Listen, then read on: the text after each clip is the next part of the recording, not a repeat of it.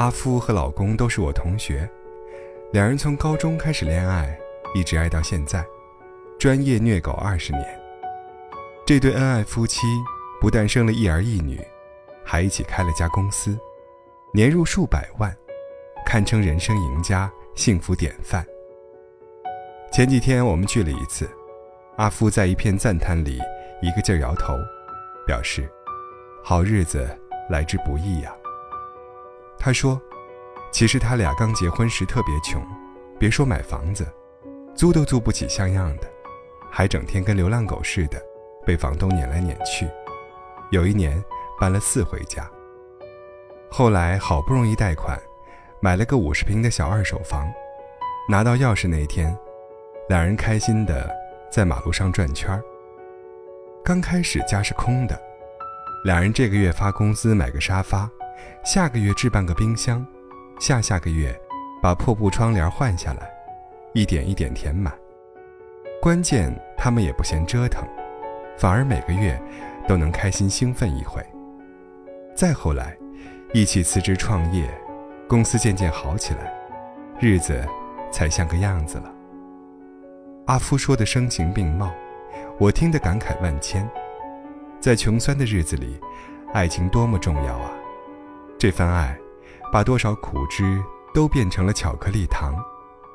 而更让我感慨的是，这俩人一起开公司，居然从来不吵架。我见过太多夫妻档企业，因为意见不合，吵到分崩离析，公司黄了，家也散了。阿夫说。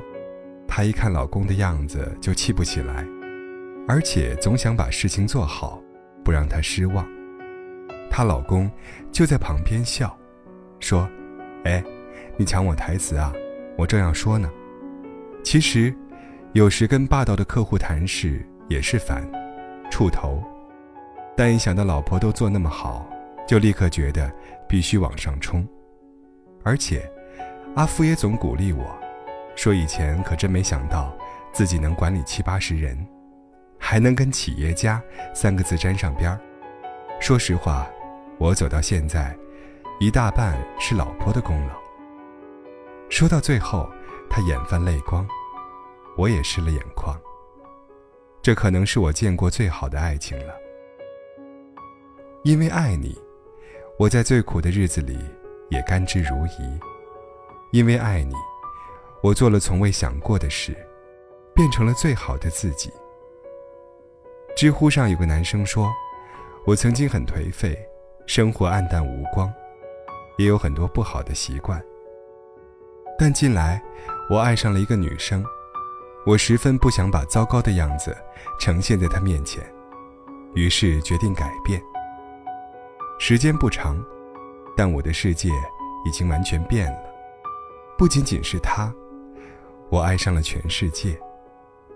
未来可期，第一次有这种感觉，棒极了的感觉。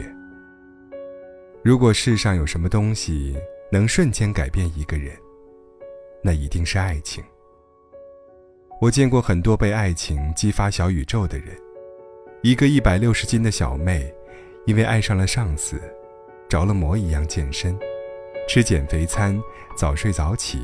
管理皮肤，大半年减到一百零四斤，从之前那个懒洋洋、没精神、一步都不想走的小胖妹，变成了神采飞扬的大美女，活脱脱一次大变活人，好多亲戚都不敢认她了。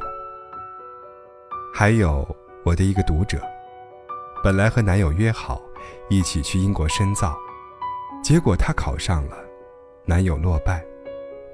两人决定，她先去，男友继续考，第二年再会合。